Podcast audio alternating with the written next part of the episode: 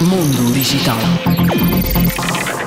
Com a chegada da inteligência artificial aos PCs, a Microsoft efetuou uma alteração aos requisitos mínimos para o Windows 11 no que diz respeito à memória, que passa dos 4 GB para os 16 GB.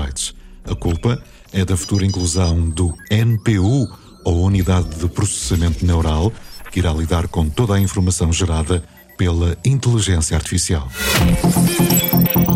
Mundo Digital.